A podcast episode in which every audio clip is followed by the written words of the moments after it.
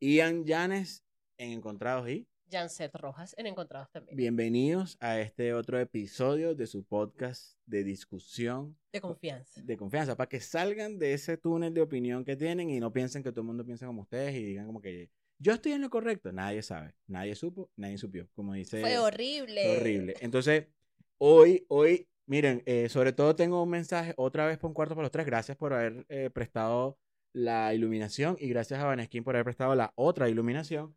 Y miren, yo les puedo prestar, ¿qué les podemos nosotros ayudar? Mira, tengo aplausos, ¿ves? No tienen que empezar aplaudiendo ahí como focas cuando empiezan su, que les aplaudan a ustedes. Ustedes son el talento, ¿me entiendes? Y nosotros podemos prestarles nuestro nuestros esclavitos que tenemos ahí metidos en una caja aplaudiendo Mira cada vez que cómo lo pensaste. Sí, digo, no digo esclavo, me Ah, me. En verdad quería decir otra cosa. Ah, tiene miedo. pa, pa, pa, pa. Bueno, entonces hoy vamos a hablar de la inteligencia artificial. Me encanta porque soy totalmente ignorante en el tema. Y sobre todo cuando me dijiste, enséñame a usar la vaina esa de inteligencia artificial. ¿Por qué? ¿Pero por qué? Vamos a empezar por ahí. La inteligencia artificial. Eh, eh, eh, vamos a poner varias definiciones. Ya le pusiste, llevamos un minuto, está bien. Varias definiciones que pueden estar un poquito desactualizadas porque, bueno, yo tengo 16 años de, trabajando como informático y las cosas cambian. Pero la inteligencia artificial es, digamos que la rama de la informática que trata de imitar a la inteligencia humana. Eh, y bueno, ha pasado por varias, por varios, digamos que por varias em, etapas. Eh, hay un examen que todavía, hay una, una prueba que todavía este, se hace eh, y no se le ha hecho a los de ChatGPT, em, que se llama la prueba de Turing, que es, son una serie de preguntas formuladas de una manera tal de que si la persona que está ejecutando la prueba no está seguro si habla con una máquina o con una persona, entonces es inteligencia artificial. Entonces se habla de, ah, mira, pero esta, este, es- este modelo pasa la prueba de Turing. La prueba, tampoco son preguntas así como que, ah, busca la prueba de Turing. No, se trata de eh, teoría de conjuntos y todo eso, pero hay unas, hay pruebas que se adaptan para las distintas maneras de entrada que tiene cada cosa, vamos a llamarla así, de inteligencia artificial. ¿A qué me refiero con una cosa? Bueno, yo puedo tener un código que usa el método de redes neuronales para aprender a eh, identificar colores. ¿Ok? Entonces, eh, tú programas tu cosa y entonces le dices, bueno, le pones tus nodos, tus cosas. Después yo voy a poner, voy a tratar de poner aquí como que una imagen de, eso. Em, y entonces le das un conjunto de datos de prueba y entonces ves cómo funciona. Entonces la enseñas, la entrenas. Hay miles de técnicas. Están los algoritmos genéticos que eh, eh, este, como que imitan cómo se replican los genes con mutaciones y todo. O sea, esto es, esto es teoría. Esto es como Claro. que un informático aprendió cómo funcionaban los genes y, la, y los cruces y todo eso. Y entonces dijo, ay, pero si yo hago esto con un código, entonces puede ser que me dé la solución correcta. Hay ejemplos de algoritmos, de algoritmos genéticos como, o inspirados en la genética, que hay un problema que es cómo tú pones nueve reinas en un tablero de ajedrez sin que ninguna se pueda hacer daño. Wow. Eso es, una, eso es un problema típico de maratones de programación y de, y de, y, y de problemas matemáticos, porque en verdad es un problema matemático. Todo problema de programación es un problema matemático. Eh, entonces, ese, un algoritmo genético puede hacerlo en tantas generaciones. Generaciones me refiero a, bueno, yo tengo una cosa, un arreglo, una, una, una entidad en mi código que me tiene la ubicación de cada una de las reinas y una función de supervivencia, que es la que dice, ¿alguna reina se come? Okay. Entonces esa mata. Es como que las imitan la, la, como que el ciclo de vida de los genes o cómo se reproducen. Así como que, mira, este gen está apto, no. No está apto, muere. Entonces se imitan las cosas. Esos son como que inteligencia artificial con algoritmos bioinspirados. Entonces hay unos que imitan las hormigas, por ejemplo, que son súper simples. Son robotcitos que solamente están programados para seguir la luz. Ponte. O para entrar por una abertura. Entonces pones esos robotcitos que están programados y pones una abertura y empiezan todos como locos. Al final salen unos comportamientos emergentes que no fueron programados, que es que todos los robotcitos se ponen en cola y van pasando uno detrás del otro. Wow. Entonces, ese tipo de cosas, ahí en ese mundo grande, en menos de- en 5 minutos 34 segundos, está lo que es la, la génesis o de dónde se generó lo que tenemos hoy, que es como que copy.ai, ChatGPT 3, ChatGPT 4 y todas las otras, los otros productos basados en inteligencia artificial. Yo le perdí el, el, digamos que la experiencia o el trazo a qué se estaba haciendo cuando, cuando hablamos de Machine Learning, que era una cuestión más estadística que otra cosa. Es como que yo le meta a, vamos a hablarlo con entradas de improviso, para que hables un poquito, ¿me entiendes? No, yo estoy aquí impactada. estoy- No, no, Además, mi, mi cabeza está viendo los robocitos. No, digo, pasa. Voy a, en voy a tra- voy a tratar de poner los videos porque es es es súper. Es, creepy. O sea, es súper creepy. Eh, hay, hay, hay otro ejemplo de unos robots que lo único que hicieron fue hacerlos para que huyeran a la luz. Ok. Entonces le, pus- le ponían un sensor foto, fotovoltaico apuntando para arriba y cuando. Si no, si no había luz, ellos hacían lo que les daba la gana. Ok. Se movían, interactuaban entre ellos, no, no tenían una programación específica. Cuando movían la luz, se, se tenían que huir de la luz. ¿A qué se parecía cuando prendían la luz? A cuando prende la luz y hay muchas chiripas o cucarachas en la cocina. Igualito. La misma vaina. Uh. Entonces, este, el, el- e- es creepy, es muy creepy ver cómo con código sencillo se puede emular las actividades del ser vivo. ¿Y cómo, cómo justifican los, los científicos? ¿Son- ¿Son científicos? Por eso se llama, sí, sí, o sea, son científicos, la ciencia de la computación, lo que pasa es que son más científicos que ya con máster, con PhD, Claro. Eh, ¿Cómo, ¿Cómo justifican ellos que tú programas un robot chiquitito para que se comporte como... para que vaya y entre al cosito ese? Ujú. Pero no lo programaste para que se organizara. Es que, En ahí, fila. es que ahí es donde está la, la parte de la Ahí es donde está el investigación. miedo del ciudadano común como yo. Ahí, ahí- ahí es donde está la parte de la investigación, porque el tema es que eh, el, el comportamiento es lógico, pero lo que, lo que empezaron a preguntarse cuando vieron esos comportamientos emergentes, que son cosas que emergen que tú no programas, es, o sea que en verdad la organización de hacer colas no es lo que nos hace humanos. Claro, porque ellos están usando una lógica. Porque que nosotros no hacemos la cola por hacer la cola, hacemos la cola porque hay un solo servidor y todos queremos ese servidor y la manera en la que tengo es, tengo que ir a esa, a esa puerta. Entonces yo me pongo, me alineo con la puerta y voy, pero cuando llego a la puerta tengo un huevón enfrente y me tengo que detener. Pero yo no tengo, no estoy programado para hacer más nada, yo tengo que ir a esa puerta, entonces yo me quedo aquí. Y cada vez que yo pueda ir avanzando a la puerta, entonces voy a avanzar. Pero si no, no, porque no puedo atropellar a este huevón. Claro. Entonces, el, el- ciertas preguntas que salieron de ahí es, ah, eh, no, que el, el razonamiento nos hace humanos. Entonces, bueno, ¿es razonamiento hacer una cola? No. No, es una necesidad que tú tienes y tú vas allá y te pones atrás del que, del, del primero, del que te deja más cerca. Pero ¿cómo sabía ese robocito que se tenía que Es hacer que una fila? a eso voy. Es que la investigación esa, no leí, debe haber, de- debe haber eh, resultados de esos papers, porque de nuevo, esto te estoy hablando cuando yo estaba estudiando, estamos hablando de 2000, ¿qué te importa? ¿Verdad? Em, que estaba viendo clases con un profesor que había hecho como tres doctorados de inteligencia artificial en Francia y nos trajo ese tipo de información que estaba, digamos que, saliendo. En ese Claro. momento no se, no se estaba hablando, tuvimos la, el privilegio, esa gente que estaba ahí viendo clases esos seis semestres, este, de ver esos papers antes de que fueran publicados. Ok. Por el huevón que estuvo en el, eh, o sea, haciendo eso, ese tipo de ex- de experimentos. Wilmer Pereira, por cierto, se llama profesor. Ojalá esté vivo profe. todavía. Sí, saludos. Entonces, ese tema es que eh, no estaban programados para eso. Por eso le llaman comportamientos emergentes. Claro. Entonces, ¿qué pasa con esto? Que hay muchas técnicas. Tú tienes las estadísticas, por ejemplo, Machine Learning es estadística. ¿Cuántas entradas vendiste tú? Ponme la, mira, se, se va a apagar. Eh, ¿Cuántas entradas vendiste tú de improviso en los últimos 10 shows? Entonces tú dices, bueno, en el show 1 vendí tantas, en el show 2 vendí tantas, en el show 3 vendí tantas. Entonces ahí tienes una dimensión de información. Entonces tú con esa dimensión se lo das a un motor que en este momento existen. Antes tenías que programarlo, pero en este momento existen de Machine Learning. Y él te dice, con una función sencilla de regresión aritmética, cuántas vas a vender en el otro. Pero esa no tiene como que mucho at- atado a la realidad. Si tú puedes hacer cosas, tú puedes seguir metiéndole datos en la misma dimensión o darle otras dimensiones. Como que a la función 1 fue en verano, la función 2 fue en invierno, la función 3 fue en tal. Entonces eh, ahí él, él te dice, dale, esta es la línea.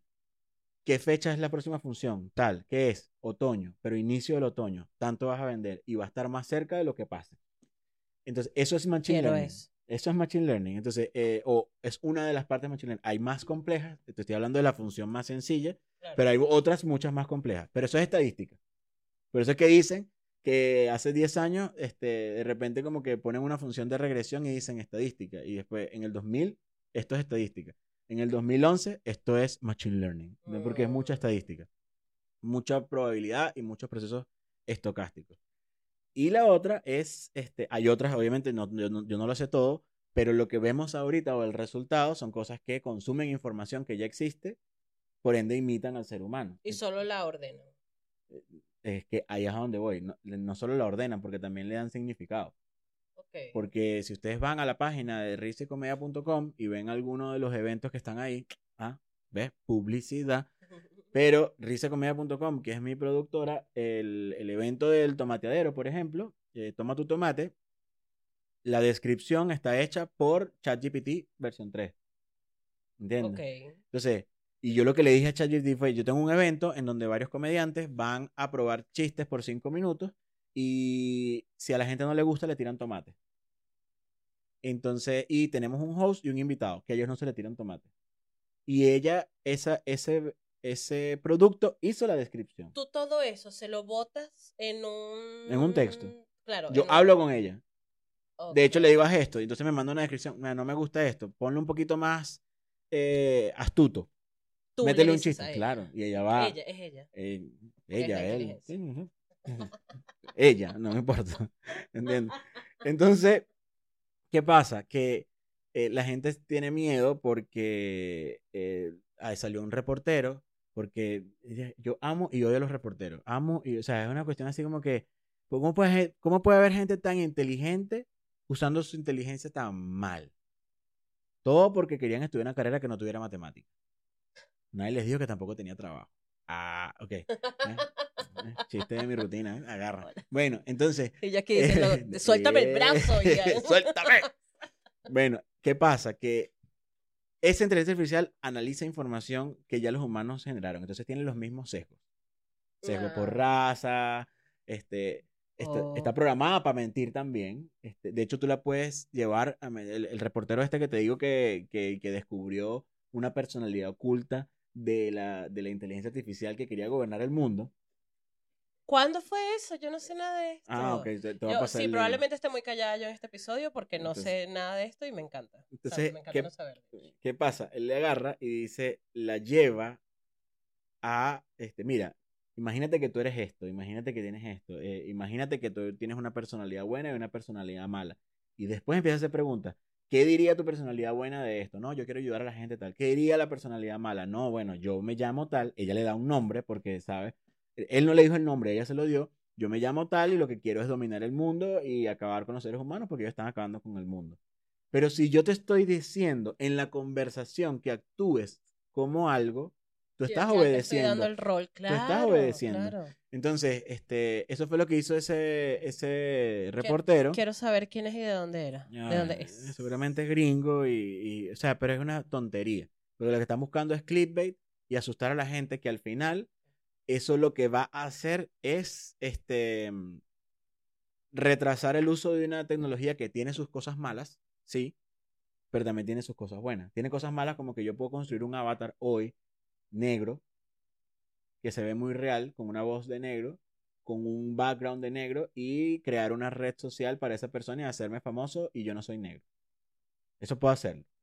Eso es una, una cosa mala. Pero la cosa buena es que yo puedo producir más copies ahora. Antes mis eventos en, en Risa Comedia estaban publicados como Ian Janes Stand Up Comedy. Compra la entrada. Claro, te ayuda a ti en cuanto a la productividad. Claro. O sea, de no invertir tanto tiempo, que igual se invierte tiempo, por muy corto que sea el texto, creando algo, eh, redactando, que tenga las palabras adecuadas, que diga más o menos lo que uno quiere decir. Es una peguita medio fastidiosita. que toma mucho tiempo. Bueno, tú, lo, tú lo toma mucho sabes. tiempo, Eh, claro. Estábamos ha- haciendo como que el dossier del podcast para buscar patrocinantes. Mm. Eh, este, y tú estabas ahí como que quiero hacer esto, mira esto, tal, y me diste la cuestión, te mandé dos propuestas en menos de 30 minutos. Exacto. Y después Eso te dije, y después te dije, tengo que descansar porque escribí demasiado.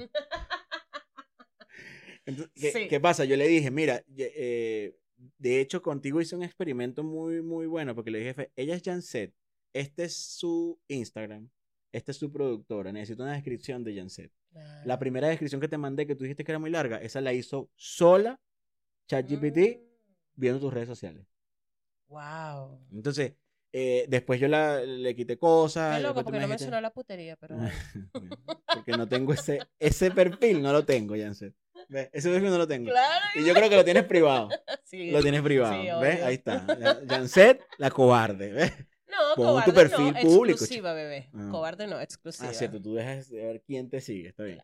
Bueno, entonces, este, ese, ese texto lo escribió y te gustó. El primero te gustó, pero Sí. dijiste es muy largo. Claro, no me, no, me encantaron los dos. O sea, todo lo que mandaste me encantó y me, me parece muy interesante. Y me llama mucho la atención. Yo creo que forma parte de la resistencia a los cambios. De la gente que está saliendo a ser de- detractores de la inteligencia artificial. Claro, pero ahí voy a usar un argumento de... eh, yo quisiera decir que es uno de mis mentores, pero no, simplemente lo sigo en redes sociales y casi que consumo todo su contenido como, como bueno, pero uno de cocainómano. uno de mis referentes, Gary Vaynerchuk, que dice así como que cuando se inventó el tractor, había gente que dijo, ya, se acabó esto, eh, este, ya no vamos a tener más trabajo en el, en el campo. Y todavía hay gente trabajando en el campo y se necesitan. Y hay mucha más tecnología de tractores. Este, esto es lo mismo que va a pasar con, el, con la inteligencia artificial usada a este nivel.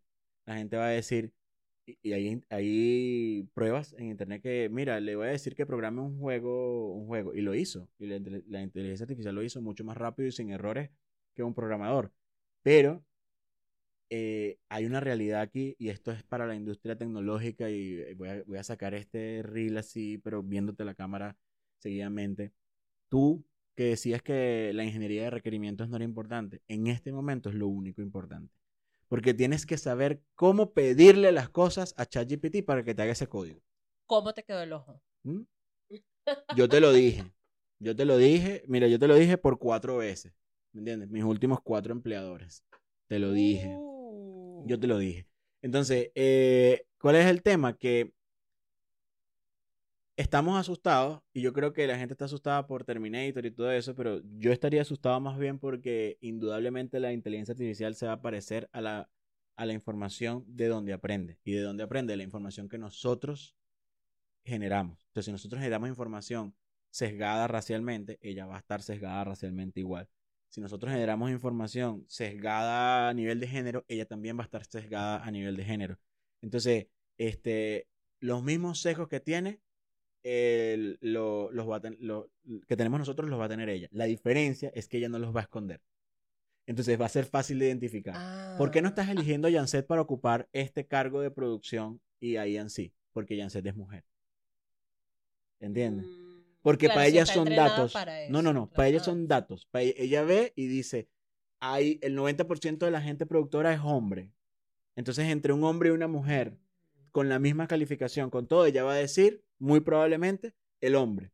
Y si la persona que está ahí le pregunta, ¿por qué elegiste al hombre? Y él dice, porque es hombre, un humano puede tomar ahí, un humano que no, que, que quiera hacer la diferencia, puede tomar las riendas y decir, no. ¿Entiendes? Yo, yo, yo voy a mantenerme parada y, y voy a hablar eh, para que no me marquen como inasistente en el episodio de hoy. ya sé, presente. Presente. Me voy a mantener en la, en la acera, en la vereda de la ignorancia ¿Está bien? y de las dudas que yo he visto por ahí que se han generado eh, con respecto a la inteligencia artificial Adelante. y cómo nos puede afectar como sociedad. Cuando digo afectar, no lo digo solamente en el sentido humano, sino Sí, sí. como Afectar, afectar, positivo o negativo. Exacto. Em, he leído mucho la preocupación de personas que dicen, ok, esto va, por ejemplo, a hacer que el ser humano deje de explorar su creatividad. Por ejemplo, si lo sacamos de eh, lo que acabamos de decir ahorita, voy a, tengo que desarrollar un texto para mi proyecto y decido dejárselo a la inteligencia artificial con los datos que yo le doy, que eso lo haga. Eso nos va a convertir en seres humanos más idiotas o nos va a permitir enfocar nuestra energía en otro tipo de cosas. no sé. Eh, igual yo me enteré hace como dos años que existe una profesión que se llama el futurista, que hace, que trata de responder esas preguntas. Em, Uy, yo no soy. nivel de ansiedad del futurista. Sí, sí, yo no soy futurista, pero. Y tampoco puedo responder eso desde un punto de vista antropológico. Nos va a hacer más idiotas. Lo que sí te puedo decir es que em, todavía le falta mucho a nivel. ¿Tiene la creatividad? No, pero tiene el poder de análisis. Entonces, si yo le pregunto a ChatGPT Y y no ha probado el 4, por si acaso, no ha probado el, el 4. Pero ¿Y si yo le. 4? sí, el 4 sí lo he probado. Ya, espérate. Ajá, ok. Ok. Eh, no he probado el la última versión, porque aquí uno no puede decir 10 más 1 ni 3 más 1. Eh, no he probado la última versión, pero este, sí, si tú decides delegar todo eso, tú puedes entregar lo que te, te escupa o te devuelva la, mm, eh, la inteligencia artificial. En chistes, por ejemplo, todavía está o, o no he encontrado la manera de decirle bien qué es lo que quiero, como para que me lance un chiste que yo pueda decir, este chiste fue escrito con inteligencia artificial. Em, es un, hay, hay bemoles que todavía yo siento que no entiende, o puede ser que yo no tengo la habilidad de explicarle qué es lo que quiero, porque a veces uno la subestima también. Uno dice, yo nunca pensé que yo le podía decir a un chat, escríbeme este texto, pero de una manera más em, soez. Ok. Y entonces entiende y le mete garabato. No, ahora escríbelo de una manera educada, pero punzante. Y entonces... Eso eh, sí lo tiene ahorita. Eso lo tiene ahora. Claro.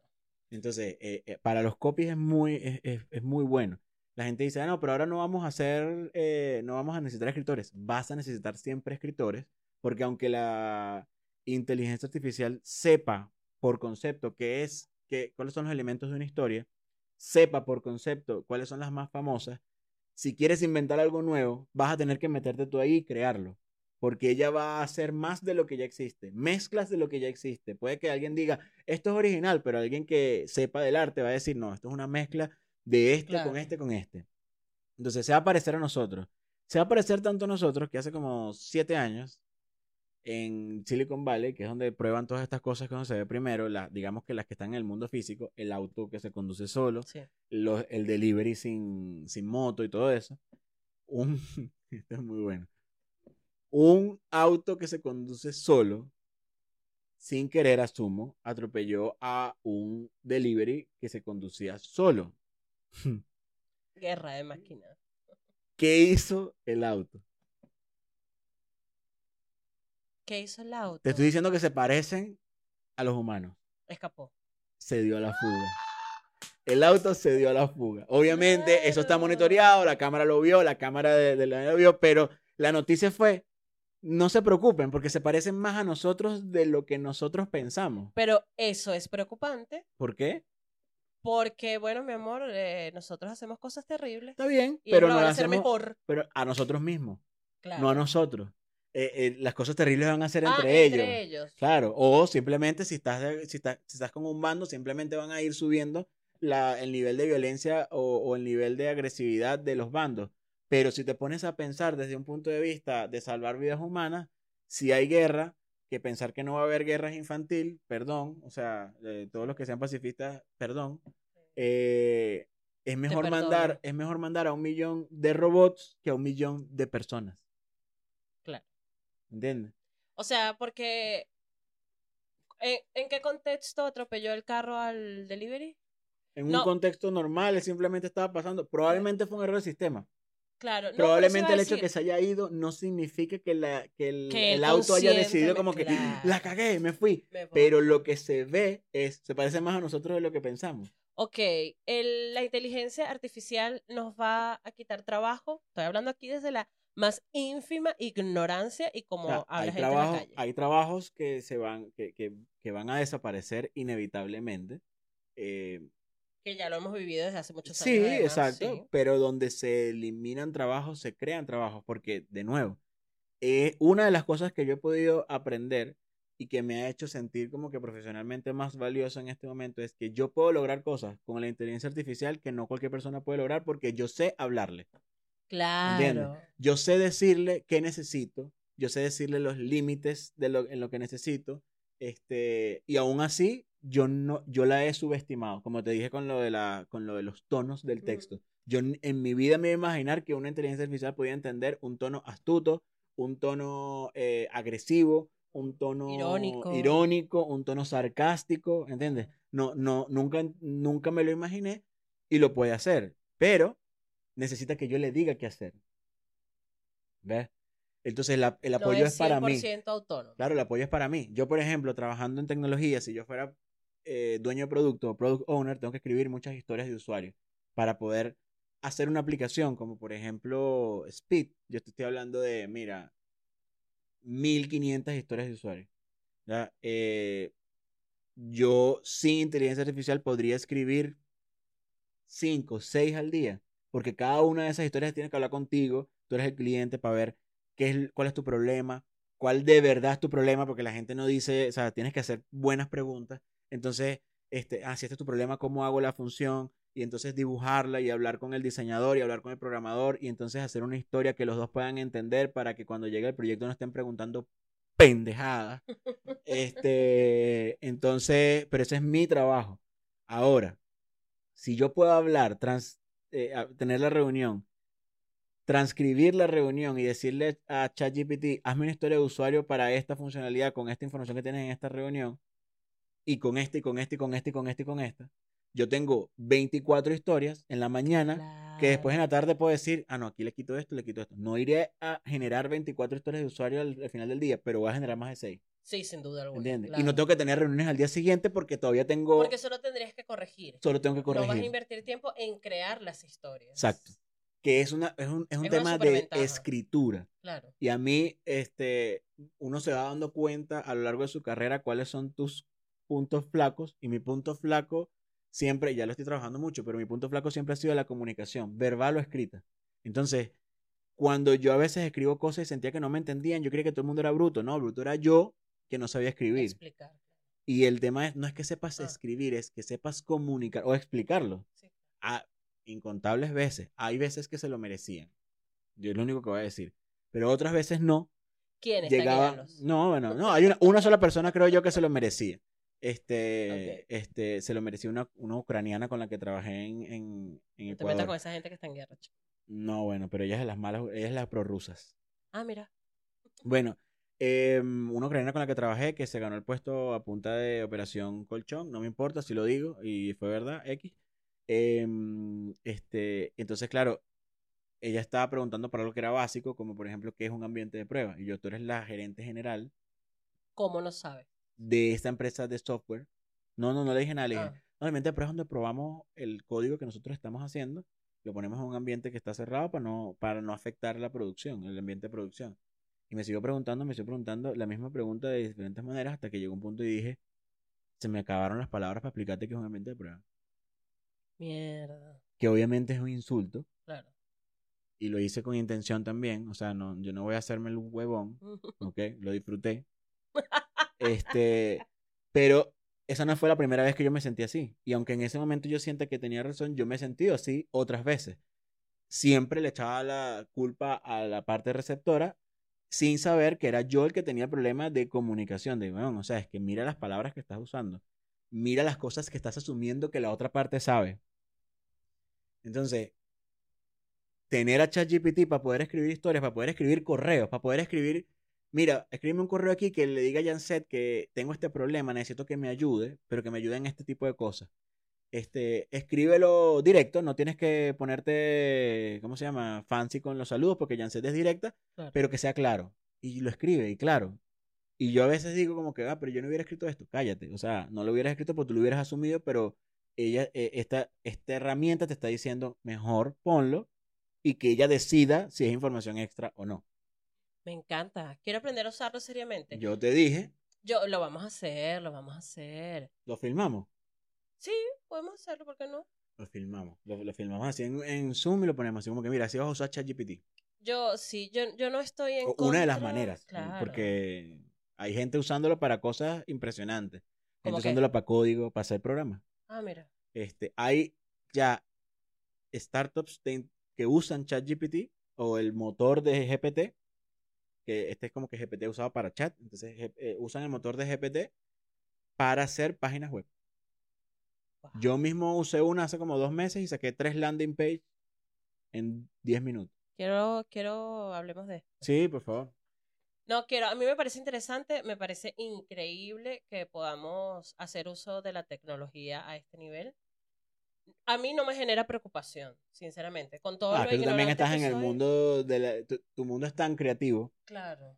que, que yo creo que es muy difícil. Yo no estoy diciendo que si alguien, no sé, alguien con mala intención llega y agarra y Sí. paga a ChatGPT y dice, Eso voy a escribir obras, voy a escribir libros, Claro. lo puede hacer.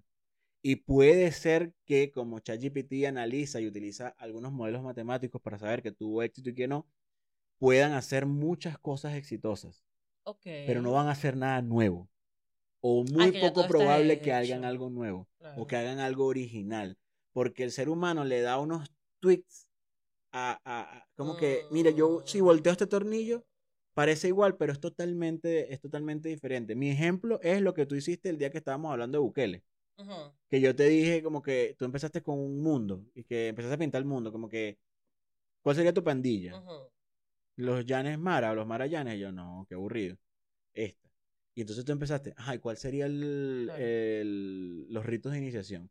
¿Y cuáles sería, qué tendría que hacer alguien para hacerle la pandilla? ¿Cómo se mantiene? Tus preguntas fueron estándar, pero mis respuestas estaban saliendo ahí. Claro. Vayan a hacer cursos de impro para que tengan ese improviso, improviso.cl.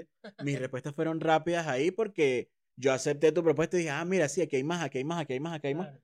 Entonces, este, el tema es, es, es ese, que sí, e- ella es eso, va a analizar todo lo que nosotros hayamos hecho en el mundo y va a poder crear cosas con ese patrón, pero no va a poder hacer algo que tú digas es original Claro. Ahora, hablemos. todavía. me- sí, claro. Me gustaría hablar. Puta, otra vez nos pasamos el tiempo. ¿Hasta cuándo? Ah, pero tenemos cinco minutos. Sí, más, me encantaría que mm, dijeras algún par de cosas o lo que te llegue a la cabeza que podrían a nosotros preocuparnos con el avance de la inteligencia artificial. ¿Qué podría ser?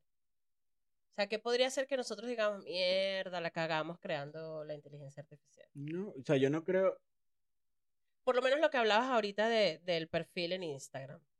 Ah, claro, Tú, pero es tú que. puedes mantener esa identidad falsa por toda la vida si te da la gana. No tienes que ir a ningunos eventos ni nada. Tú dices, mira, yo vivo en el Polo Norte. Me busco un que sea, o lo maquillo y lo mando. Mm. O sea, el punto es que. Ay, pero se va a notar demasiado, ¿no, crees tú? Tú dices. Mierda, tenía Mira, que... hay gente que ve, hay gente que ve. Tropic Thunder y todavía no se entera. Tropic Thunder es una película, yo no sé por qué la sacaron, es muy tonta. A mí me parece muy tonta. eh, en donde Robert Downey Jr. está disfrazado de negro, piel y todo. Y se mete en el personaje porque en el personaje él es un actor de método. Ah. Entonces, incluso cuando no están grabando, mantiene el, el lingo, la vaina. Entonces, la gente, el, hay un negro real ahí que lo ve como que, bueno, mamá, huevo, ¿qué te pasa? ¿Entiendes? Entonces, vean Tropic Thunder y hay gente que. ¿Dónde? No sé dónde Oh, está. pero yo la ah. vi en el, en el cine, no. La vi por ahí. Yo creo que la compré en- en- cuando todavía comprábamos DVD quemadito. Bueno. Bueno, todavía existe Torrent, así que lo puedo. Sí, es Tropic Thunder se llama. Este, y hay gente que la ve, que sabe que Robert Downey Jr. está en la película y que a la mitad de la película, entonces, ¿y cuando llega Robert Downey Jr.? Yo, lo estás viendo ahí. Disfrazado de negro. Wow. Entonces, Claro, pero por eso digo, tendrías que contratar, o sea, haciendo este ejercicio del perfil falso en redes sociales creado con inteligencia artificial, todo el huevo y hacerlo famoso y tal, si tú quieres llevar eso un poco más allá, tendrías que contratar a un excelente actor que pueda decir, mira, sí soy yo y además maquillaje es como todo un peo". está bien, es mucho peo, pero no es imposible. Y No, igual para qué, yo, yo lo que quiero es, porque el problema no es tanto generar plata con ese perfil. El problema es que yo puedo generar ese perfil para, por ejemplo, actuar en detrimento de la comunidad negra. Claro. ¿Entiendes? Como que actuar en contra de los intereses de lo que pueda tener la comunidad negra en un momento dado.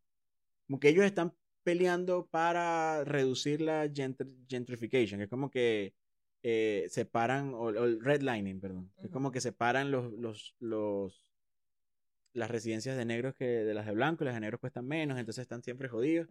Y eso es algo que era, era política de Estado antes. Entonces, yo puedo, con ese perfil, de alguna manera socavar los esfuerzos de la comunidad en acabar con el redlining. Entonces, ese, ese tema es, mira, los, mi, mi, mi problema con las feministas recalcitrantes, todo lo que tú quieras, pero hay trabajo eh, de mujeres que están trabajando para eliminar lo poco o mucho que quede de discriminación de género y todo eso. Yo con un perfil creado en, con inteligencia artificial puedo trabajar en detrimento de eso. Claro. O sea, si ya con Facebook eh, se metieron en unas elecciones en Estados Unidos, eso, esos son peligros. No es que te vayan a matar, no es que vayan a conquistar el mundo, es que ahora, si te preocupa en este momento la fake news.